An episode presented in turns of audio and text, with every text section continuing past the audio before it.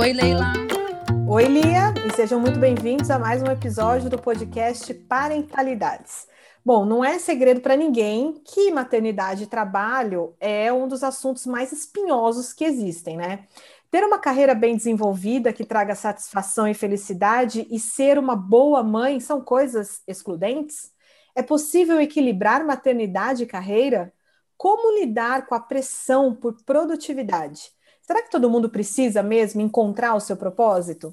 Como ter foco, como se tem tantos pratinhos girando ao mesmo tempo? Sobre tudo isso, a gente vai conversar hoje com a Marina Morici, que é psicóloga, especialista em gestão de pessoas e mestre em administração de recursos humanos. Ela é consultora de carreira feminina com foco em equilíbrio pessoal e também é idealizadora do projeto Mulheres Equilibristas. Marina, seja muito bem-vinda ao Parentalidades. Conta pra gente um pouquinho, por favor, a sua trajetória. Muito obrigada pelo convite, Li, Leila. Estou muito feliz de estar aqui. Adorei a introdução, porque só de começar a falar do meu projeto eu já fico assim até sorrindo de tão feliz é, que eu que eu tô e tão feliz que eu sou de poder trabalhar com o que eu gosto. Eu acho que isso é um grande privilégio. Eu sempre trabalhei nessa área de recursos humanos, né? Como você disse, eu sou psicóloga de formação, sempre me interessei por desenvolvimento de carreira. E quando tive filho, percebi que a gente começa, até antes, às vezes, de ter filho, a tomar decisões de carreira baseadas na questão de ser mãe. Então a gente começa a excluir algumas possibilidades da nossa lista de, de, de, ideias, porque a gente acha que não vai dar conta, porque a gente acha que é muito. E com base nisso, eu comecei a perceber que essa dificuldade era a dificuldade também de outras mães, e comecei a voltar mais minha carreira de desenvolvimento de pessoas, desenvolvimento de carreira para as mulheres, para esse público específico de mulheres que querem ter uma carreira bacana sem abrir mão da vida pessoal. Marina, é, seja muito bem-vinda. É, e é isso, na introdução do, do podcast, a Leila fez diversas perguntas, são diversas dúvidas e questionamentos que a gente tem e que as mulheres, com os quais as mulheres se têm que se haver, né, ao longo da vida. É, para umas, umas questões são mais importantes, para outras, outras questões são mais importantes, mas eu acho que em algum ponto da vida, depois que você se torna mãe, alguma dessas é, desses questionamentos é, passa pela cabeça de todo mundo.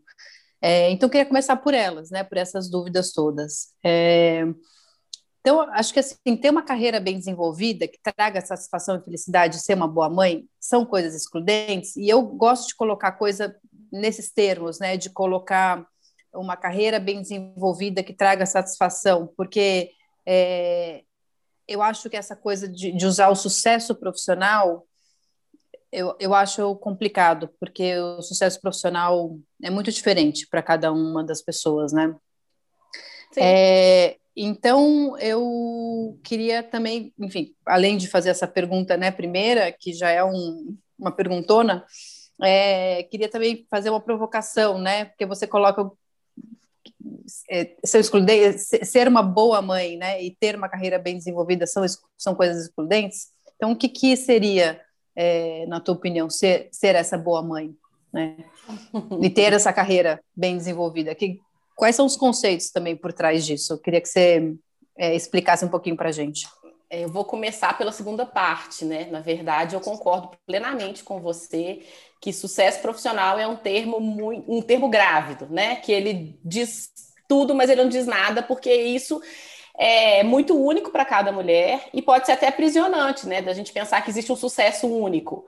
De eu achar que uma forma de sucesso profissional é, de fato, eu ter uma carreira corporativa e crescer e chegar a ser diretor e CEO, e eu concordo que não é isso. Né? O que é sucesso para mim? Pode ser, pode ser, pode né? ser, mas não é só mas isso. Mas não né? necessariamente é, é isso, uhum. porque o que po pode ser para mim pode não ser para você, Sim, pode. É É, e o que eu percebo é que as mulheres, elas, muitas vezes, elas querem muito mais serem felizes fazendo aquilo que elas querem, né? Então, assim, é, trabalhar com aquilo que de fato é, elas gostam, então a área que elas gostam, a área que elas escolheram, e ter uma renda razoável com isso, não necessariamente ficar rica, milionária, nem nada disso, né? E se sentir realizada fazendo isso, e, e tem uma parte também de contribuição que é muito grande, né? Assim, do que a gente contribui para o mundo. Então, concordo com você primeiro que sucesso profissional é um termo que para cada pessoa é uma coisa.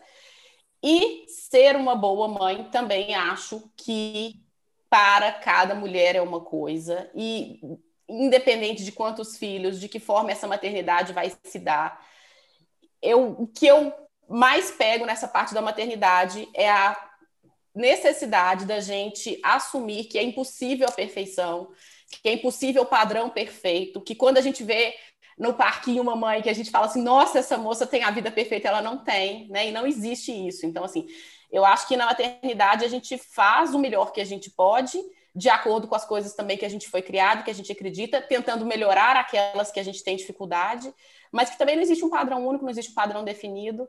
E, e aí é que fica tão difícil, assim, da gente conversar sobre isso, assim, né? Tão difícil, ao mesmo tempo tão fácil, né? É libertador porque não existe um padrão. E, ao mesmo tempo, quando a gente vai para a internet falar, as pessoas, às vezes, esperam padrões, esperam uma fórmula mágica, que a gente vai falar assim, olha, primeiro você faz isso, depois você faz aquilo. E aí, quando você não fala, também as pessoas ficam um pouco perdidas nisso.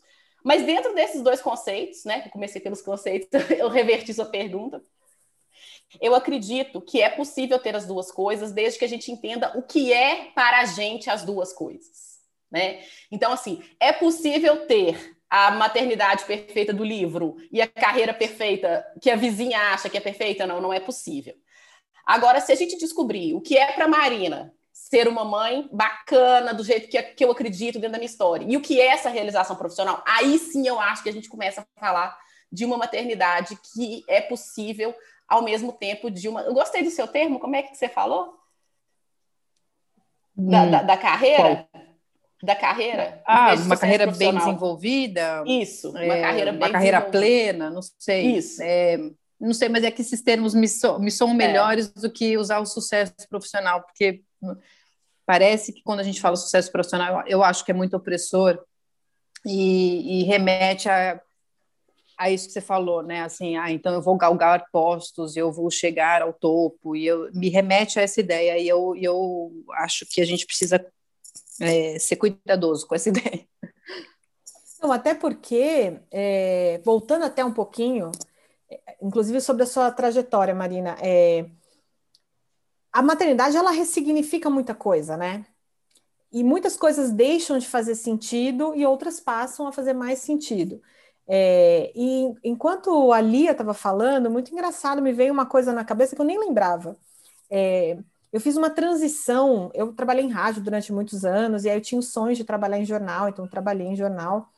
E é, quando eu engravidei, eu estava trabalhando em comunicação corporativa. Quando eu fui me despedir das pessoas do jornal, é, que todo mundo sabia que eu queria ser mãe, veio uma mulher em cargo de chefia, inclusive, embora não fosse né, minha gestora direta, ela é, diz o seguinte: nossa, isso tudo é para poder engravidar?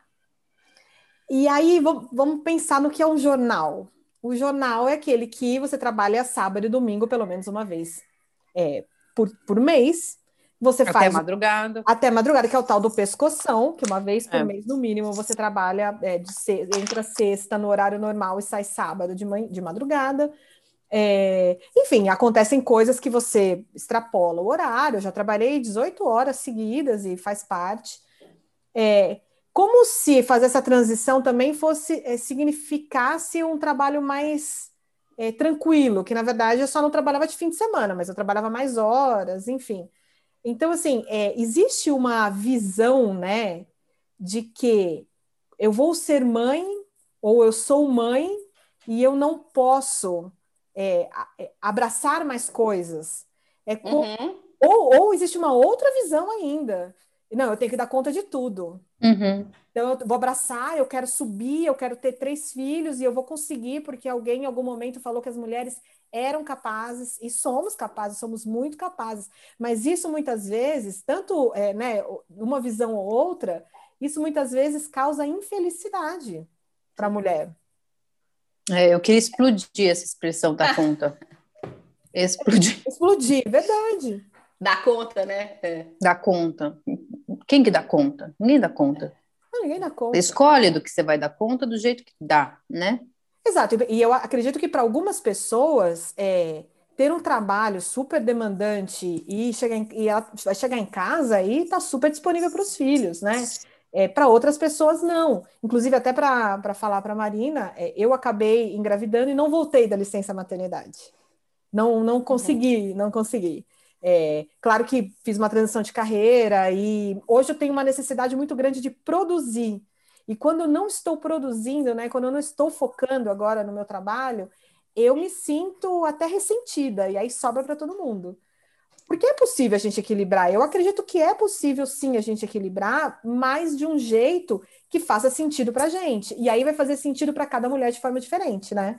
Uhum. É exatamente isso. E, e é, tanto aquelas essa questão, né, da gente, das pessoas acharem que porque a gente é mãe a gente dá menos conta, né, dá conta, quanto achar que é, porque a gente é mãe, a gente tem que dar conta. São duas são prisões, né? Sim. E, e, é, uhum. é, e, é nessa, nessa lógica, nesse sentido, que às vezes até as, as mulheres me escrevem até um pouco constrangidas, assim, né? No equilibrista e falam: Ah, sabe o que, que é? Quase me pedindo desculpa. É porque eu tô grávida e tô pensando em não voltar a trabalhar, quase perguntando assim: eu posso, né? Assim, como se eu fizesse apologia também da necessidade do trabalho. E não é isso. E quando você é, se conhece e pensa o que é importante para você e quais os preços que você quer pagar de qualquer escolha que você vai fazer na vida. Porque tanto voltar tem um, tem um preço, não voltar tem outro preço, é que, querer crescer na carreira tem um preço, não querer crescer tem outro. Então, assim, essa escolha consciente de quais preços e quais né, escolhas e preços correspondentes que a pessoa vai, vai pagar que eu tento estimular nas mulheres, né? E saindo do padrão. Porque se a gente cai no padrão, tem o padrão do possível, tem o padrão do impossível, tem o padrão da limitação, e, e, é nesse sentido que eu acho que o equilibrista ele é muito assim, de mulheres que se apoiam, mulheres que conversam e falam das suas dificuldades, e que tá tudo bem também não querer, né? Tá tudo bem não querer trabalhar, tá tudo bem é, querer trabalhar muito, desde que seja uma escolha autêntica e não influenciada na chefe que falou assim: olha, se você engravidar, você não vai continuar aqui ou não vai crescer, né? Que as pessoas ouvem isso todos os dias na, nas empresas. Então, é, é, muito nesse sentido de autonomia, meu trabalho. Uhum. É. E de e, e, como você falou mesmo, e de saber as consequências da sua escolha, né? Tá consciente das consequências da escolha que faz, né? E também pensando que não é porque eu parei de trabalhar, decidi ficar um, um ano com meu filho, que depois eu não vou poder voltar para o mercado de trabalho com a cabeça mais, né, tranquila, depois de ter passado por todo o turbilhão do puerpério, né, tá mais assentada. A gente pode fazer escolhas diferentes depois de um tempo, né? É, pode mudar de ideia, né, no meio do caminho. Exatamente. As escolhas elas não são definitivas, né? Então, assim, você pensa o que é melhor, eu sempre falo, pense na sua realidade, o que é melhor na sua realidade, dentro da sua possibilidade, Faz um exercício do que, que é melhor para agora, o que, que é daqui a um ano. Se você conseguir pensar a consequência a longo prazo, pensa, senão depois também você muda. Você tenta, você muda. Gente, a gente já mudou tantas vezes na vida, né? Eu vou contar a minha história, assim, né? O que, que eu já fiz? Eu já fiz praticamente tudo. Já trabalhei, já trabalhei em consultoria, já trabalhei em empresa pública, já dei aula, e a gente vai mudando ao longo da vida. Sim. Agora, tem uma outra pressão que a gente também vê muito é, que eu acho que se evidenciou muito né, nesse ano de, de pandemia, que é a produtividade, né? É, então, acho que é importante, de repente, até falar sobre voltar e contextualizar, que, que nem você fez né, na primeira pergunta, o que, que é produtividade, né? O que, que a gente precisa ter, ter, ter a gente precisa ter claro o que é produtividade, para a gente também não, não entrar nessa roda viva, né, de se achar, então, se eu não estou é, trabalhando no mercado formal e tendo salário também, assim, eu não sou produtiva, é, o contrário, né, eu tô, ou estou super trabalhando e tal, e tenho o meu dia, então eu sou super produtiva, é, e aí também é isso, acho que muita gente esse ano se viu com essa questão. de, de, né, de, de ter um, uma, uma, uma pressão por produtividade e, e a pessoa às vezes não, não, enfim, não consegue, é, se sente, quer dizer, às vezes nem sabe, acho que a gente nem sabe às vezes o que, que é o, o, o conceito, né? É, eu acho que a gente viveu e está vivendo uma época particularmente difícil, né? Assim, vai fazer um, um ano agora que todo mundo foi para casa e tudo que a gente tinha de rede de apoio, de possibilidades, de ajudas, de repente foram embora, né? E aí você se vê em casa, né? Tô falando assim, grande parte das pessoas, não todas, mas grande parte das pessoas, com a necessidade de dar conta de tudo ao mesmo tempo, dar conta, né? De novo, o termo dar conta, mas de lidar com todas as coisas ao mesmo tempo, marido, menino, tudo ao mesmo tempo, né? E nessa hora eu me debrucei muito sobre essas questões de produtividade, assim, o que é produtividade, como que a gente consegue, é, de fato, trazer isso para o nosso lado, né? Porque às vezes as pessoas falam assim, ah, produtividade é aquele negócio massacrante de ter que fazer, ter que fazer, ter que fazer existe esse lado, realmente, né, do, do, da exigência da produtividade, da exigência de um a mais, mas eu tento ver a produtividade pelo lado de que se a gente usa bem o nosso tempo, a gente consegue é, fazer mais as coisas que são importantes para a gente. Né? Então, sempre eu parto do, da lógica da pessoa e do que é importante para ela. E se você tem técnicas e possibilidades de usar melhor esse tempo, você vai conseguir fazer mais o que é importante para você e deixar de fazer coisas que muitas vezes são irrelevantes. E essa semana eu abri uma enquete lá no meu Instagram e eu perguntei: você é, deixa de fazer o que deveria estar fazendo com a desculpa que você não tem tempo? Aí, assim, 91% das mulheres responderam que ah, essa doeu, essa doeu, né? Por quê? Porque muitas vezes o que a gente quer fazer dá trabalho. O que a gente sabe que a gente precisa fazer dói, né? Então, assim, ai, é uma coisa que é importante para mim, é um, é um, projeto que é meu, que depois se der errado, vai, vou ficar chateada. Ou então é uma coisa assim que eu tenho que sair da minha zona de conforto. Eu quero, mas tenho que sair da minha zona de conforto. E aí a gente enche o dia de várias outras coisas que são muito mais fáceis, muito mais automáticas. E, e com isso, a gente fala assim, ah, não é porque não tem tempo daquela coisa lá que é importante, né?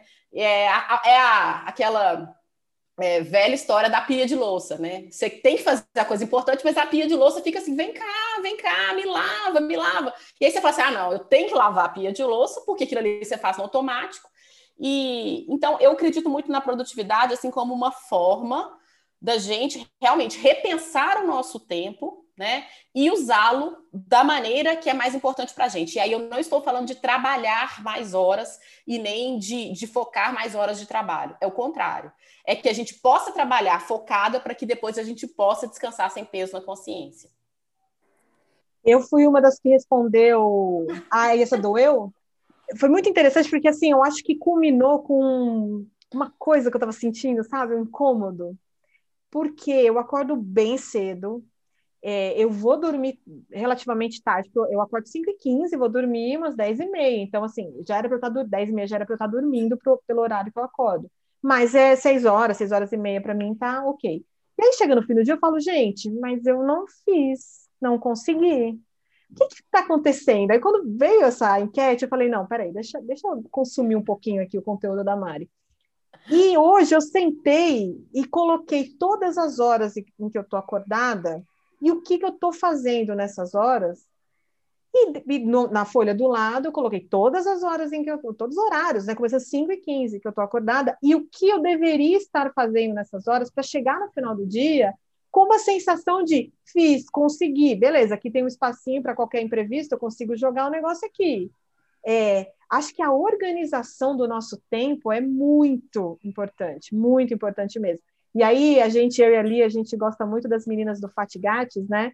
Que falam de carga mental e tudo mais. E, e assim, eu, eu vejo a importância de colocar no papel as coisas que a gente faz ou está deixando de fazer para enxergar melhor, né? Eu tenho planner de papel, eu tenho, mesmo assim, eu tenho aqui agenda do celular. Para mim é importante visualizar, mas mesmo assim eu estava perdida. Então essa organização ela é importante, né? Perfeito. Essa ideia sua, assim, de escrever, né? Aliás, a conversa lá no, na, antes da enquete era exatamente essa, né? Assim, anotar o que você está fazendo, não no sentido de se aprisionar na necessidade do que precisa ser feito, mas de ter uma, uma, uma ação sobre a hora, né? Então, assim, não tem problema nenhum se você não quiser fazer, ou se você quiser dar um tempo, ou dar uma dormida depois do almoço, não é contra isso que a gente está indo, mas que seja uma dormida que seja assim, não, hoje eu vou dar uma dormida é, conscientemente, né? Então, você usa conscientemente a sua hora da forma que você quer e da forma que vai te fazer bem, né? E aí as pessoas às vezes acham assim, ah, não, anotar vai, vai ser uma prisão, ou anotar vai me tirar a liberdade. Pelo contrário, ele te devolve a liberdade de ter tempo sem ficar pensando, nossa, mas eu devia estar fazendo aquele outro negócio, nossa, mas aquele relatório não ficou pronto. E aí a gente chega no final da semana frustrada porque não fez, e aí com isso o tempo vai passando. Principalmente das coisas que são importantes para gente, porque dessas ninguém vai cobrar a gente. Exato, e principalmente nas que se referem, no, meu caso aqui, a coisas pessoais mesmo, sabe? É, mas calma, amanhã passou e eu não consegui sentar com meu filho para brincar, que ele está me pedindo. Por quê? Onde eu estou perdendo meu tempo? Então, você começa a ver assim umas. O, o, por onde está escapando, né? E assim, eu nem, nem fiz isso para me falar, ah, de tal a tal horário eu tenho que fazer tal coisa, mas me ajudou a ver que é possível, se eu quiser, se, né, é possível fazer sim. Para justamente aí a gente acaba criando um ressentimento, ah, eu não consigo, mas eu estou sempre cansada. E eu acho realmente que esse negócio de produtividade é super valorizado. É, houve esse movimento que a Lia falou, né? De é, ser produtivo dentro de casa, colocar todos os armários para baixo. No começo eu fiz isso também. Eu falei, não, gente, vou enlouquecer. mas depois eu acho que houve um questionamento de para que, que serve a produtividade? Assim, eu não estou indo, muitas pessoas vieram conversar comigo, eu não estou indo e voltando do trabalho, mas eu estou trabalhando essas duas horas além. Estou trabalhando demais, mas para que estou fazendo isso? Continuo sem tempo para os meus filhos. Então, eu acho super valorizado demais. É o, é o mal moderno, né? Você ter que é. ser produtivo para você ter valor. É.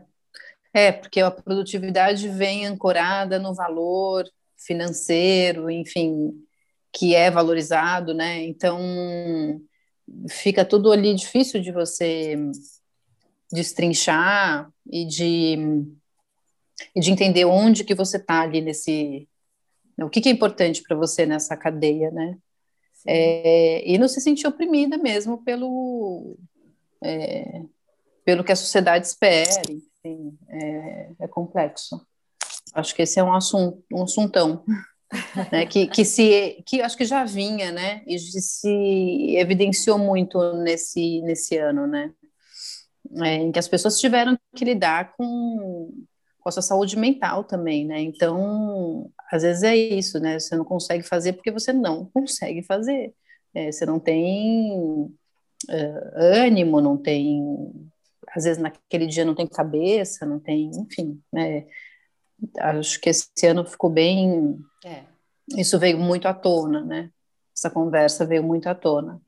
É, e aí, puxando um pouco o, do que a Leila falou, né, de ter escrito as coisas, tal, para visualizar o, onde que estava é, o, o buraco, né, onde estava a questão. É, como é que você vê a, importância de, da criação de hábitos, né, é, para isso, né, para alcançar o que quer que a gente queira?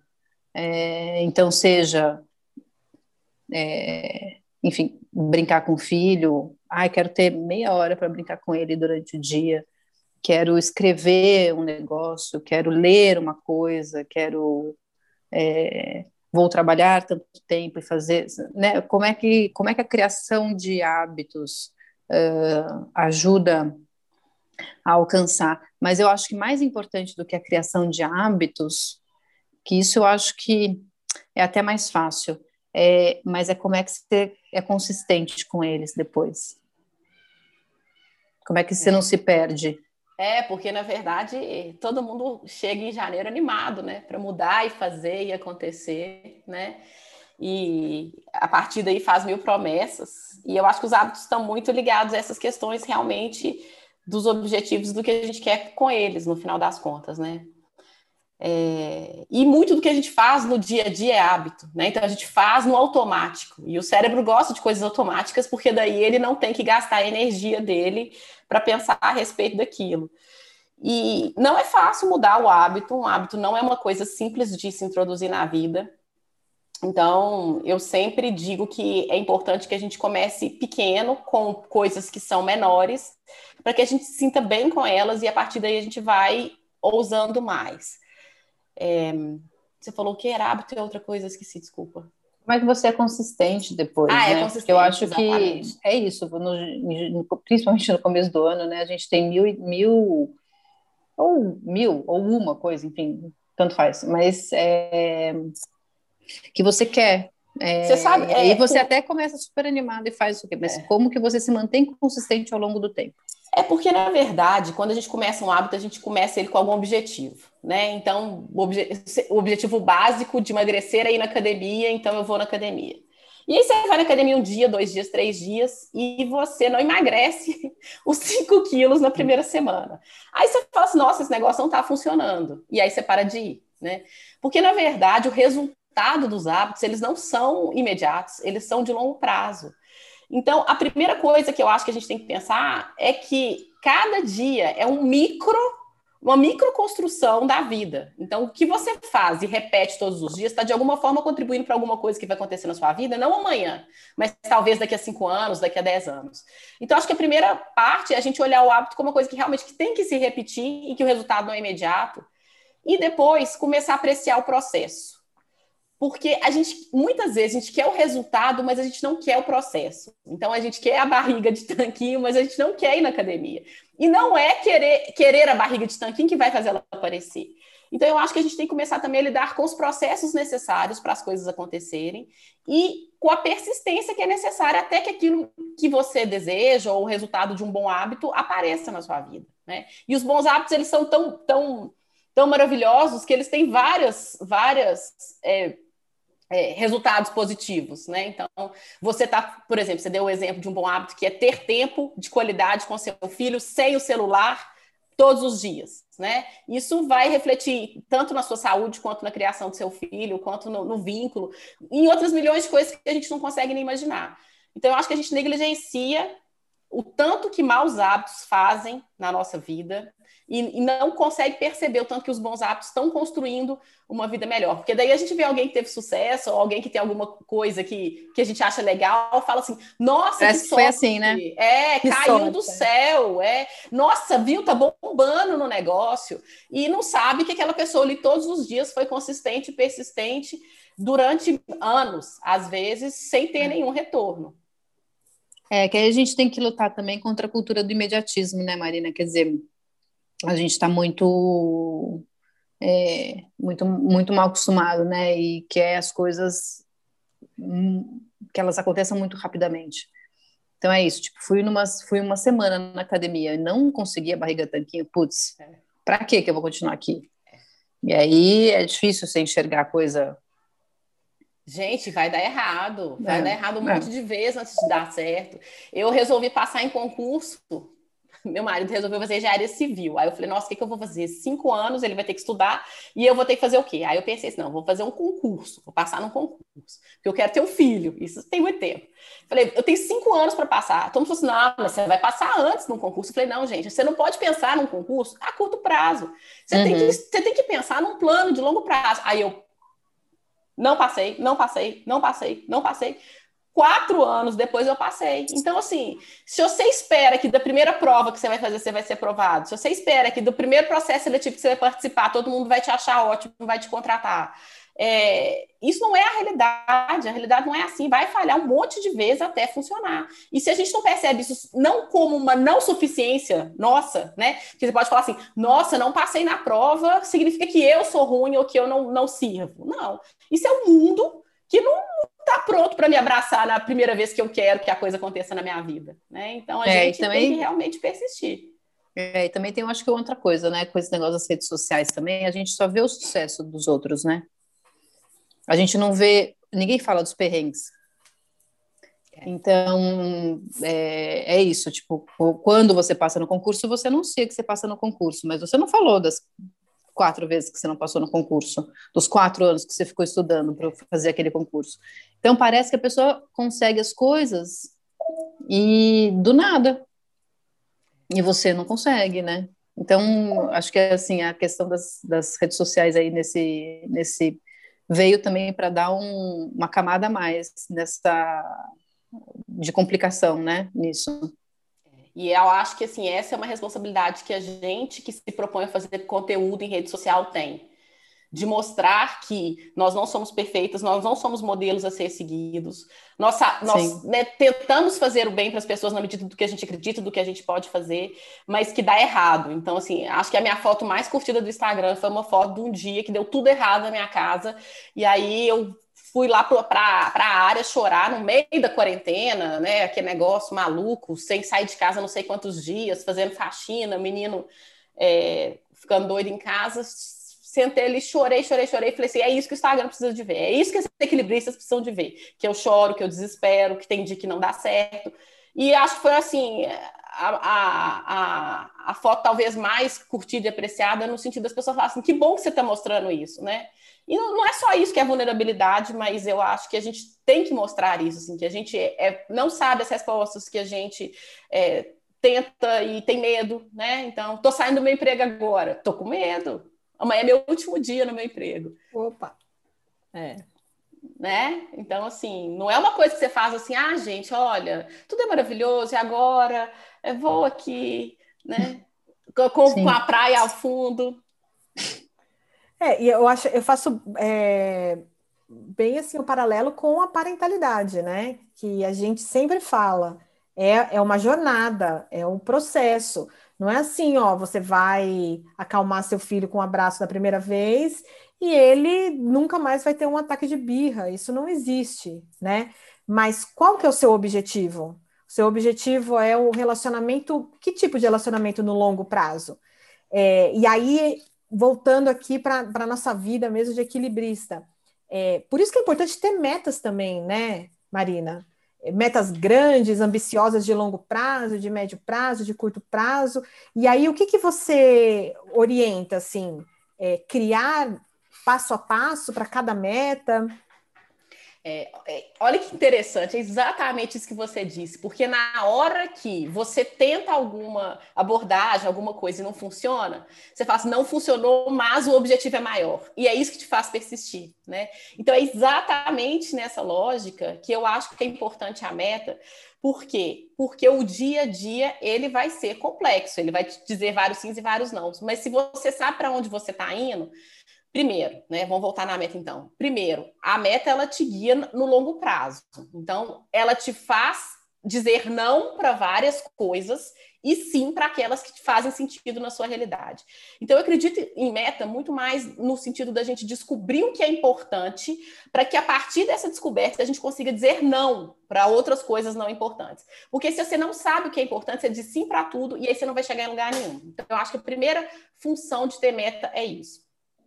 Não acredito em muitas metas. Então, quando as pessoas estão com muita dificuldade de falar assim, ai meu Deus do céu, mas eu quero um monte de coisa. Aí eu falo assim, no máximo três profissionais, no máximo três pessoais.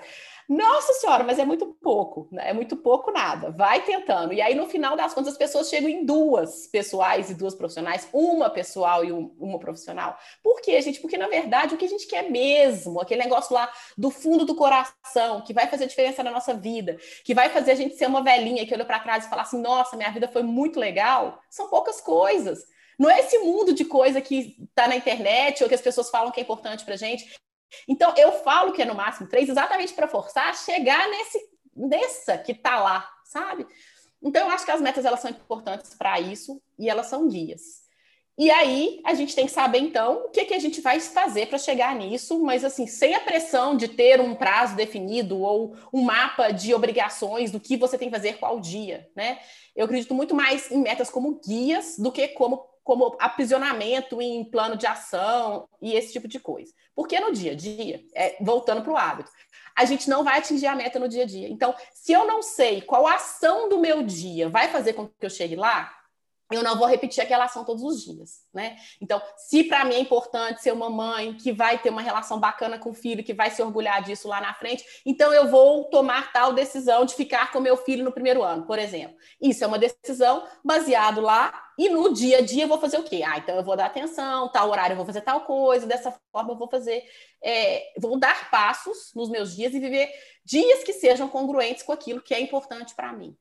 Então, é mais ou menos nesse sentido que eu penso meta, sabe? Não da gente colocar no quadro e falar temos que chegar nisso aqui até o final do ano, elas são guias. E, e se não chegar até o final do ano, não é, não é para isso que elas servem, elas servem realmente para a gente acessar aquilo que é mais caro para a gente. É. é. eu nunca fui de fazer promessa de ano novo, assim, sabe? De, de ficar pensando o que, que, eu, o que, que eu vou querer para esse ano e tal. Mas às vezes, quando eu penso em alguma coisa, eu penso em uma coisa. Sim. Sim. Eu já pensei tipo, em várias. Mas... E, tipo, tá bom demais, assim, é... já, sabe? Eu já pensei em várias, e aí eu percebi que eu não consigo. Porque aí você se frustra, né? Ano... Exato. Então, o que, que eu fiz para esse ano? É o tiro ano? que sai pela culatra, assim, ó. Eu coloquei algumas metas bem factíveis, assim, baseadas no que eu já tinha. Eu fiz três, tá? Três metas. Que é correr 500 quilômetros no ano, se eu continuar nesse ritmo, vou passar, mas não estou não tô importando com isso. É para eu ter uma meta para me incentivar ainda mais Sim. a correr. E eu amo Sim. correr. Eu adoro o processo do perder peso correndo. É, ler, acho que 22 li 20 livros, coloquei 20 livros, factível, e destravar meu francês. E o único que eu não comecei ainda foi o francês. Mas são Mas coisas factíveis, né? Eu consigo é, ver ações do dia a dia para eu chegar lá, em todas Exatamente. elas. E aí você é. vai pensar assim, né? Assim, de uma maneira simples, muito simples mesmo. Ah, que vontade de dormir. Não, mas eu tenho meus 500 quilômetros para correr, né? Então aí você, isso te motiva, é uma coisa. E eu falo muito sobre isso no sentido também, suas metas, né? Suas expectativas te motivam ou te frustram?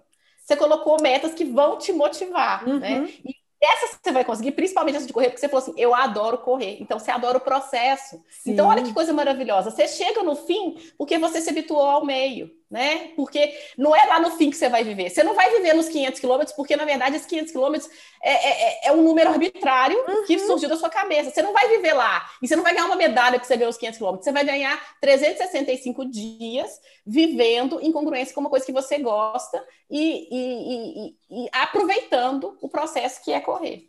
E você sabe que eu consigo pensar nesse processo da corrida e trazer ele para outras áreas assim, da vida mesmo, até profissionais, sabe? Assim, a meta tá lá na frente. O que, que a gente vai fazer no dia a dia? Porque, assim, talvez a minha meta seja perder peso, é, ficar em forma, ter mais saúde, é uma coisa mais, né, assim, maior. não é tão, é, não é tão concreta, exatamente, é maior.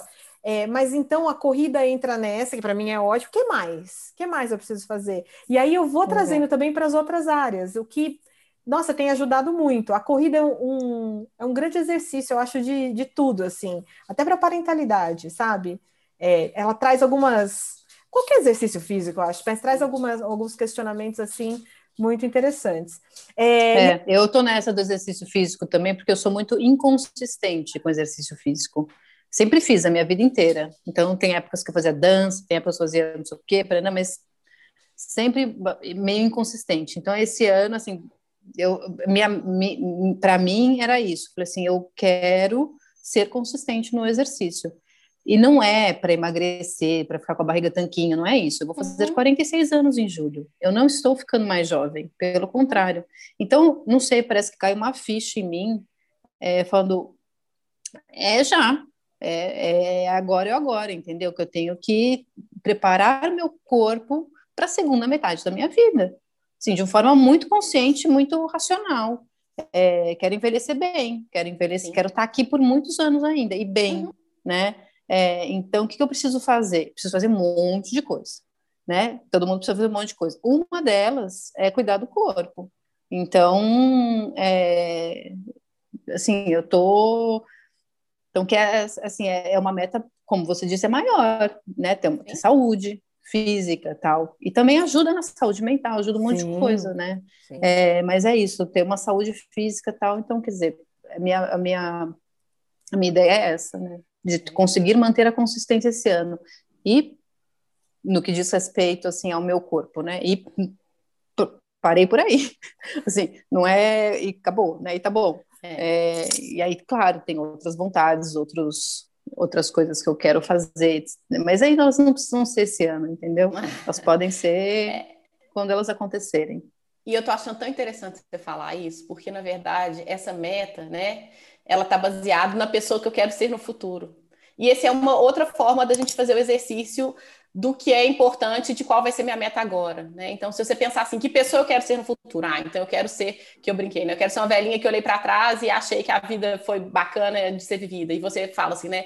Eu quero preparar meu corpo para a segunda metade da minha vida. Então, eu quero ser uma pessoa ativa, que não tem né, problema de mobilidade, nem problema de saúde. Então, fica fácil da gente pensar, então, o que eu preciso fazer hoje para ser essa pessoa que eu quero ser no futuro. Né? Uhum. Esse ser do futuro, esse eu do futuro, ele nos diz muito do que é importante no presente e do que a gente deve realmente gastar o nosso tempo hoje, né? investir o nosso tempo em quê? Né? Então, se eu ficar vendo é, internet o dia inteiro, o que, que isso vai contribuir para o eu do futuro, né? Eu, eu tô falando isso, estou vendo até um, um post-it que eu botei aqui. Quando eu olhar para trás, ficarei o que ficarei feliz de ter feito aqui, né? Então, quando eu olhar para trás, o que eu ficarei feliz de ter feito aqui. Então, neste momento presente, o que que meu eu futuro vai se orgulhar de eu ter feito? Então, esse é um uhum. exercício também que às vezes ajuda, né? Da gente pensar nas metas, nos propósitos, dessa maneira mais ampla, né? De, de possibilidades que nos, que nos é, coloquem para frente, não nos aprisionem. Nossa, eu adorei essa frase, eu gostei muito. Então, vamos falar um pouquinho de equilíbrio, Marina? Bom, você é consultora de carreira feminina com foco em equilíbrio pessoal. Bom, imagino que esse equilíbrio, sim, exista, embora para algumas pessoas seja um pouco mais distante, um pouco mais difícil. E aí eu queria saber se você pode dar algumas dicas para a gente começar aí é, a, a, galgar degraus é, em direção a esse equilíbrio? Eu acho que, na verdade, a gente já está falando sobre isso. Né? Isso é o equilíbrio. Então, tudo que a gente conversou até agora, é, e às vezes equilíbrio também é um, é um termo que para cada pessoa significa uma coisa, mas eu acho que para as mulheres elas entendem melhor. Assim, quando eu falei com meu marido que as mulheres queriam equilíbrio, ele falou assim: o quê? Como assim? O que, que, é isso? Né? Então, assim, ele teve até dificuldade de entendimento do que, que era essa, esse, essa questão feminina. Mas o equilíbrio eu acho que passa muito por esse autoconhecimento, né? Só re, refazendo a linha do que a gente conversou até agora, assim. Esse autoconhecimento para a gente entender o que é ter essa, essa carreira que eu quero, o que é ser essa mãe, ter essa vida pessoal que eu quero. E a partir daí, fazer escolhas conscientes e saber que quando a gente escolhe uma coisa, a gente deixa outra. Então, não existe equilíbrio sem a gente deixar coisas para trás, desapegar de padrões, de relações, de projetos que não fazem sentido. E a partir daí, aí nesse momento, eu acredito que entra a produtividade no sentido de olhar para as nossas horas e usar elas o melhor possível a favor do que a gente quer, do que a gente quer chegar, das coisas que a gente está a fim de curtir. Então, mais ou menos o passo, o passo a passo, né? Se existe algum passo a passo em tudo isso, que eu tento trabalhar com os equilibristas é esse, assim, de se conhecer, de entender o que é importante, de onde eu quero chegar, desapegar das coisas que não fazem sentido, fazer minhas escolhas, aceitar as consequências das escolhas que eu fiz, porque muitas vezes é desagradar os outros, muitas vezes é não ser aquilo que fulaninho queria que eu fosse, e usar bem as horas para que a gente consiga, com essa persistência, ter uma vida mais completa e equilibrada. Nossa. Achei é complexo, né? Não é fácil. Cansou? todos, não, todos os passos aí são complexos, né? Todos os passos. Não é uma jornada simples. Não é uma jornada simples, porque é, o equilíbrio não é uma coisa simples, né? É, e, a gente é. também, e a gente vai e volta, né? Eu acho que assim, as pessoas também acham que equilíbrio é aquela coisa que a gente vai chegar lá e vai alcançar e vai ficar naquele lugar maravilhoso. E a não gente fica, vai né? equilibrando né? e desequilibrando. Uhum. A gente vai equilibrando e equilibra e desequilibra. E esse é o equilibrista, né? Na verdade, assim, quando eu comecei a falar sobre esses temas, eu procurando um nome, assim, é difícil achar nome para as coisas que a gente quer dar nome, né? E aí eu falei, gente, equilibrista, veio na minha cabeça, porque eu, me, eu imaginei aquela, aquele, aquele, aquele número de circo que eles botam os pratinhos para funcionar, é, para uhum. rodar. E bota um. Aí ele tá rodando, aí bota o segundo, aí bota o terceiro, o primeiro já não tá rodando.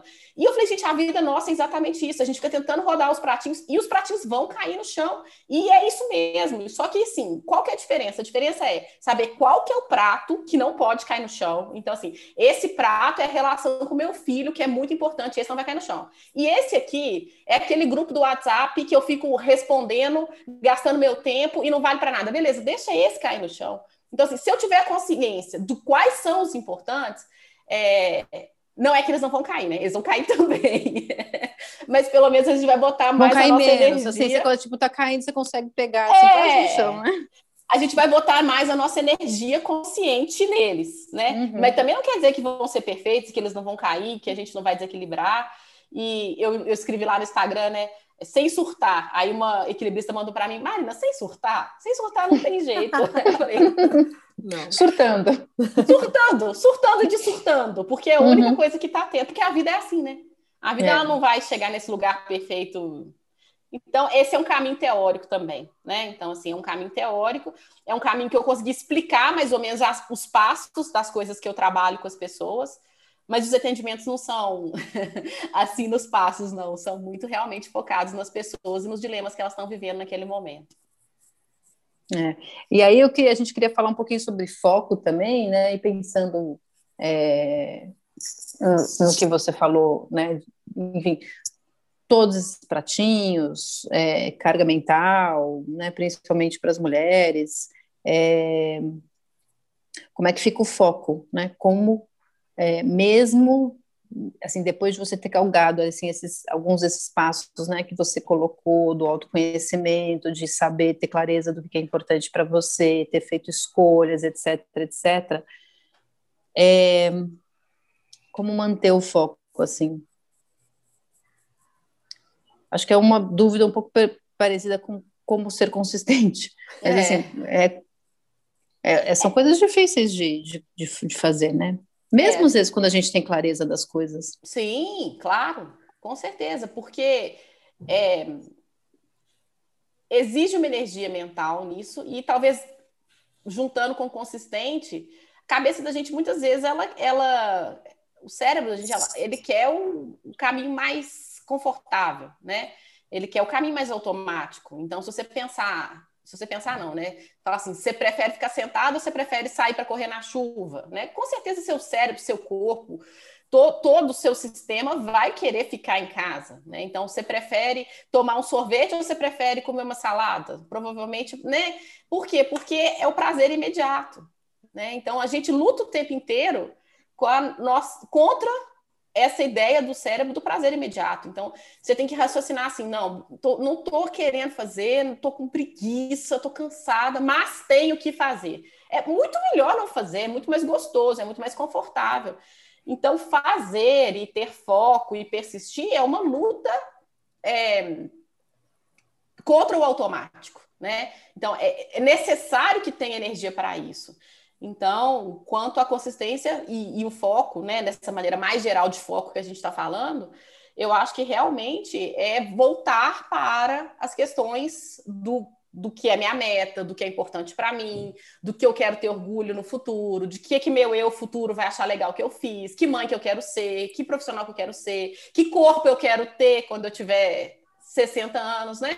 Porque essas coisas do racional e do plano de longo prazo, elas fazem com que a gente pense assim, não, beleza, eu vou abrir mão do prazer presente, né, para ter esse prazer futuro que para mim significa mais do que agora é, não ter esse prazer presente. Eu acho que isso, isso, e não adianta de falar que é fácil, assim, né? Ah, vai lá e faz, ou, ou que existe uma fórmula mágica. É um dilema mesmo que a gente vive e por isso que eu acho que a gente tem que de fato fazer todo esse exercício do propósito, né? Porque se a gente não sabe se, se, você não sabe por que, que você está correndo na chuva, você não vai na chuva correr, né? Você vai ficar quentinha na sua casa.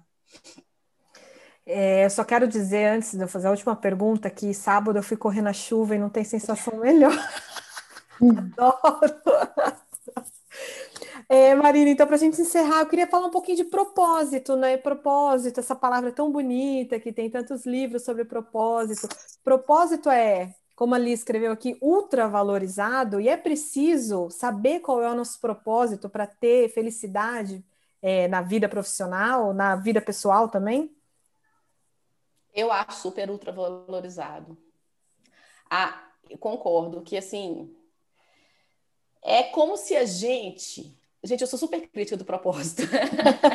é como se você descobrisse é uma pedra preciosa que existe, mas que você ainda não achou ainda, então continue procurando. É você, a impressão é que você é a única que não achou, né? É, Sim. exatamente. Tipo, se você não achou ainda, procura mais. Tem alguma coisa errada achar. com você. Tem, aí você vai achar, e depois desse momento maravilhoso, que você vai achar esse diamante que é só seu, sua vida vai ser muito boa, porque o seu trabalho vai ser perfeito e tudo vai ser gostoso.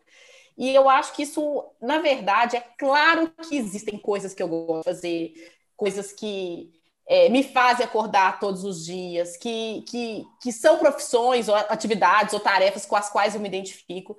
Mas eu não acredito que nenhuma tarefa, nenhuma profissão, nada que, que a gente vai encontrar vai fazer com que a gente faça tudo do trabalho de maneira prazerosa. Não existe isso. Todo trabalho tem parte ruim, todo trabalho tem parte boa. Toda relação tem parte ruim, toda relação tem parte boa.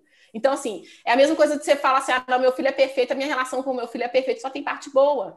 Então, nesse sentido, eu acho que o propósito ele é super valorizado, mas acho que sim, a gente tem que se entender, entender do que a gente gosta, para dentro das nossas possibilidades fazer também as opções, né? Porque também parece que a gente vai encontrar o propósito e aí a gente vai pedir, no, per, é, pedir demissão do nosso emprego, da CLT, e vai abrir um grande negócio e vai viver do propósito e vai ser feliz com o laptop na praia. E eu acho que, infelizmente, isso é uma mentira que contaram para as pessoas que agora essa geração está lidando com uma realidade difícil, assim, né? Que é achar que vai ter um emprego que é só prazer, que na a minha geração a gente não tinha isso, assim, aquela velha, né? Tô falando que nem velha. Mas assim. Tem uma, aquela frase, né? Eu acho péssima aquela frase, tipo, trabalhe como não sei o quê, e você não.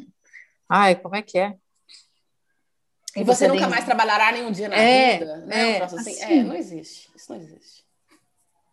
Porque mesmo aí... quando você está fazendo, é isso que você falou, mesmo quando você descobre que você gosta e consegue viver do que você gosta, assim, tem um monte de parte chata que claro. você tem que lidar com. Tem jeito, né? Claro, e aí, principalmente as, as pessoas mais jovens, eu vejo que assim, vão para as empresas e aí li, deparam com as partes chatas, deparam com o fato de que eu não vou, não vou crescer em, em seis meses, né? E que tem que tirar xerox e fazer outras coisas que eu não gosto, e aí elas ficam frustradas. É, infelizmente, não é a realidade, não é essa. Assim, e, eu, e sim, a gente tem que buscar coisas que a gente gosta, a gente tem que buscar satisfação na profissão, porque não tem nada mais gostoso do que fazer uma coisa que a gente gosta mesmo, mas nessa coisa que a gente gosta mesmo vai ser totalmente perfeita e não vai ter um monte de parte chata. É. é. O propósito está muito ligado a essa, essa ideia de perfeição, né? De um emprego perfeito, de chefes perfeitos, ou vou criar uma empresa unicórnio, vai ser perfeito. E não é bem assim. Realmente, há uma diferença das gerações, né?